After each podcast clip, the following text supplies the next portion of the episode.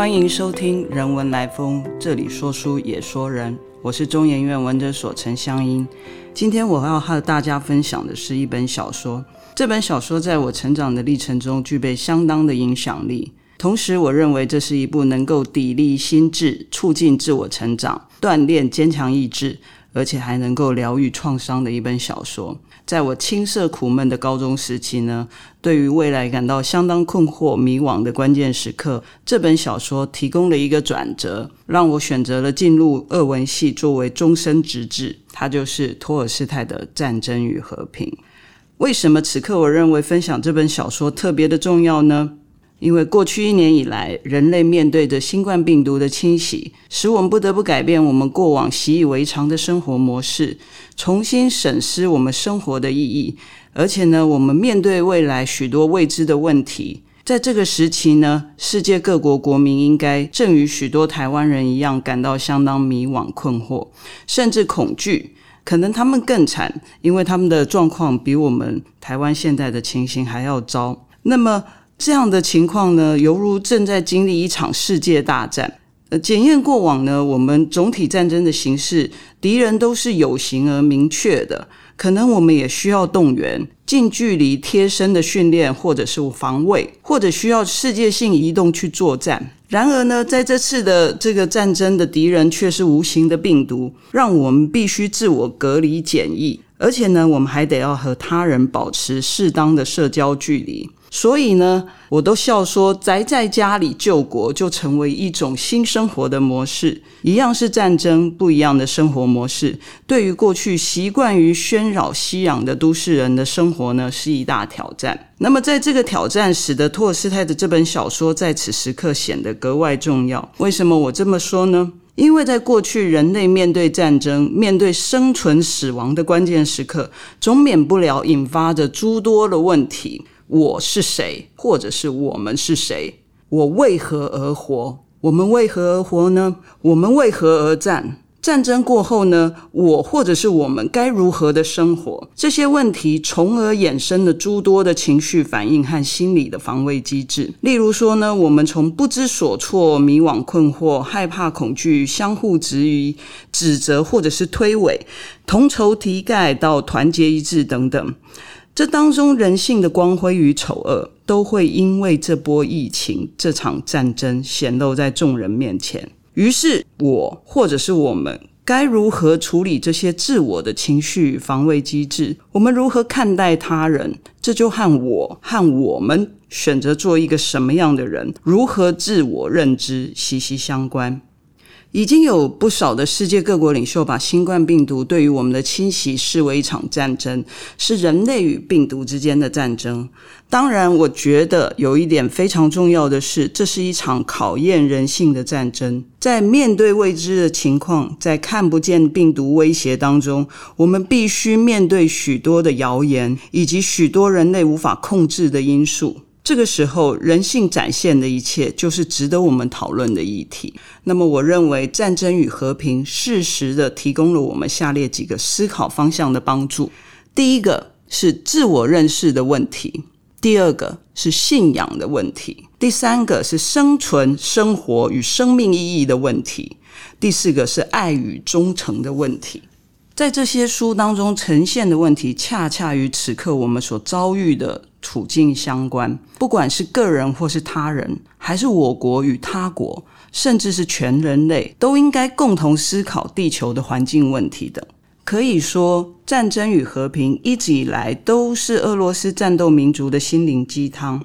那当然，我要在这里提醒各位亲爱的听众朋友们，千万不要在俄国人面前这样称呼他们，因为呢，他们会生气的。而且，他们都认为自己是非常爱好和平的民族。但是呢，呃，即便如此呢，当我们面对俄罗斯人的时候，我们还是觉得他们的战斗性是相当高昂的。OK，从这本小说我们可以看到许多人生的百态，尤其是人性在面对战争时刻所显现出来的诸多面貌，譬如说善与恶、光明与黑暗、节制与贪婪、虚荣与虚幻等等。首先呢，我们就先来谈谈书中自我认识的问题。《战争与和平》一开始设定在一八零五年一月的一场宴会。宴会中呢，不仅将小说里的主角介绍出场，也描绘了在当时俄国沙皇制度下，贵族阶层在面临拿破仑崛起、横扫国际，并且对君主制度形成威胁的时候所做出的各种反应和意见。我们从这些主角和配角的对话中呢，得以了解了每一个人的性格，还有他的政治立场。同时呢，我们也可以看到他们对于俄国与法国，也就是自我与他者之间的认知。当时的俄国宫廷官方语言主要是法语和德文，绝大多数的俄国贵族都操着一口流利的法语，就连伊卡捷琳娜二世，也就是我们后来大家都知道的凯瑟琳大帝，本身就是一位普鲁士王国小邦联的公主，她嫁到俄国以后才开始学习俄文的。因此呢，这些贵族的交谈呢，多是使用法语进行，有时候会出现德语。那这里我要提醒各位亲爱的听众朋友呢，这和台湾认知的那种晶晶体啊，或者是什么 bilingual 不太一样，因为他们真的是全文呢都用法语。这也是为什么一九六零年代苏联导演 Sergei Bondarchuk 所制作的这个《战争与和平》的电影里面的第一幕场景，他就要求演员全程的讲法语和德语。那于是呢，我们会产生一种质疑的状况，就是说，俄罗斯究竟要不要为了奥地利和法国打仗？随着这样的发展呢，一直到小说的第三部的时候呢，转变成为俄罗斯为了保卫自己的国土，在一八一二年呢和法国终须一战，拿破仑开始入侵了俄国，因此小说里面所谓的战争一共是历时了七年以上，指的就是俄国对法国对拿破仑的战争。当时的政治立场呢，从这场宴会里面我们可以看到，可以分成好几派，但最主要的是斯拉夫派、保皇派、民主派，还有亲法派等四派。那么这本小说的两位男主角安德烈跟皮埃尔，一开场都是拿破仑的崇拜者，他们相当敬重拿破仑所标榜的民约论和民族自觉的旗号。认为拿破仑是个英雄。尽管如此呢，他们在面对战争的态度还是很不一样的。因为安德烈呢，他非常急于立功，表现自我，认为在战场上与拿破仑交手是一件相当光荣的事情，所以他是主战派。而这个别朱霍夫伯爵的私生子皮耶尔呢，他也是因为他父亲病危，刚从法国回到莫斯科，他从小呢就被送到法国去念书了，所以他的法语相当流利。相对于这个安德烈而言呢，他是比较亲法的组合者，偏向于同情法国革命。那他最终继承了一笔庞大的财产，使他跻身于上流社会之中。我们从托尔斯泰对于主角的性格的描述呢，得以略窥他们对于法国强权、英雄等方面各种看法。但是宫廷与民间不少亲法派，所以呢，甚至你可以说他们是崇法派，非常崇拜法国，使得一些斯拉夫派的人呢，非常的激愤的嘲笑俄国根本没有办法和法国作战。譬如说，小说当中呢，有一段同是斯拉夫派的拉斯托普钦伯爵对着安德烈的父亲保康斯基，就是保尔康当斯基公爵抱怨，然后他说了一段话，值得我们醒思。他说。难道我们能讨伐我们的老师和神灵吗？看看我们的青年，看看我们的太太小姐吧。我们的神灵是法国人，我们的天堂是巴黎，服装是法国的，思想是法国的，感情是法国的。那么俄罗斯人呢？内部对于这般的自我认识的声让，使得小说当中的主角与周围的人士产生的一些抵触。究竟俄罗斯的贵族如何定义俄罗斯呢？若是阅读小说的这些情节，对照我们今天台湾现今的状况来看，我们不禁容易产生许多连结。台湾在面对未知的病毒与过去经验的连结，我们可以很清楚的察觉，我们对于崛起强权中国的不信任感、害怕与恐惧。以及如何回应经济崛起的强国的力量，甚至溯及我们的文化根源，这些都可以和当时的俄罗斯的社会来相互对比参照。这是我个人觉得相当有趣的地方。那么，这部小说在一八六五年到一八六九年间出版，共分为四卷。如果接续刚刚我所提及的这种对比参照，我们更进一步讨论历史背景与文化异同。尽管时空的距离呢，距今将近百年的差距，而且背景与文化有诸多不同之处，但我以为在如何面对未知的世界、面向强权、以战备战，在在都使我们可以引以为鉴的一本小说。所有一切的问题根源呢，都是从自我认识开始，而读者透过战争前、中、后所展现出来的人性面貌。也可以帮助我们更认识自己和他人。其次呢，在自我认识之后，进而产生的自信、信念与信仰的问题，在面对未知的世界以及抵抗强权、赢得战争，人类的心智与心灵产生了相当类似的精神现象。譬如说，在这本小说，我们可以看到，在拿破仑军队逼近莫斯科前夕时，俄罗斯展现出来的一种全体动员与民族坚韧，令人动容。因为爱国心的爆发，宁为玉碎，不为瓦全。全城，也就是莫斯科城，特别是留下来的莫斯科底层居民，焚烧了所有人的房屋，将自己的所有生命与财产奉献给了俄罗斯。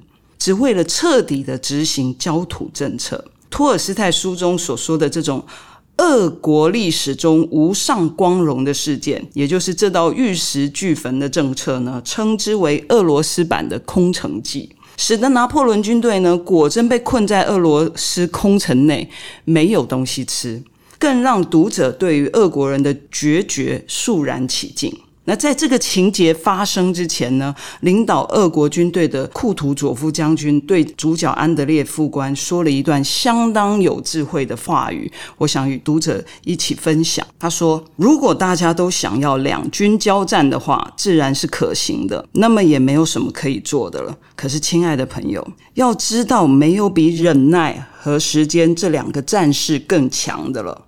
这两位战士什么都能够完成。”可是顾问团不肯听这个计策，困难就在这里。一些人要这样，另一些又要那样，那怎么办呢？他就在问安德烈，但显然的在等待回答。可是他没有等安德烈回答以后，他又重复的说：“你说说看，你说你要叫我怎么办呢？”他的眼睛闪烁着深沉聪明的光辉。然后他见安德烈公爵始终不予回答，于是他又继续说：“我告诉你应该怎么办。”我告诉你应该怎么办，我是这么办的。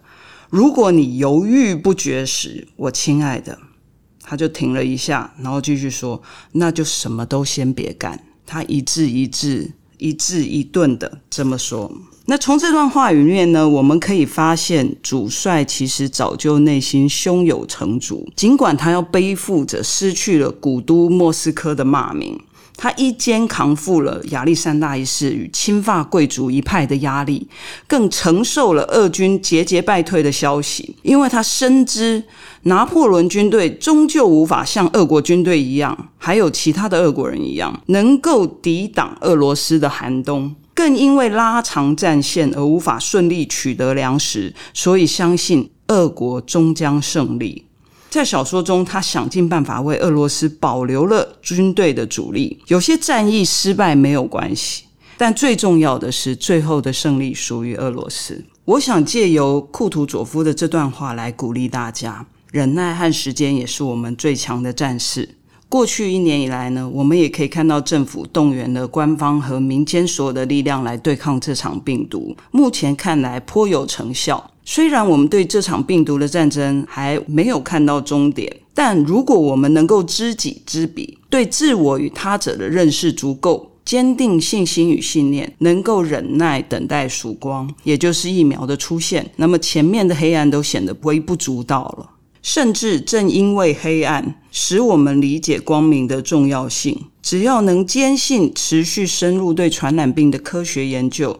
国人团结一致，我们终究能够战胜病毒，犹如当年俄罗斯人战胜拿破仑的道理是一样的。其实疫情爆发迄今，我们可以看到，在某些程度上呢，台湾民众目前的状态与小说中某些人物的精神状况相当的接近的。嗯，我们具备了类似自我的规范、信心与信念。那在这一集里面呢，我和大家分享了《战争与和平》中自我认识以及信仰、信念的问题。在下一集当中呢，我想讨论小说如何构筑人类生存在这世界上的意义，以及爱与忠诚的问题。希望大家能够透过这本小说得到更多不一样的启发，共同品尝战斗民族的心灵鸡汤。我们下集见，谢谢您的收听。如果喜欢我们的分享，邀请您按下订阅支持。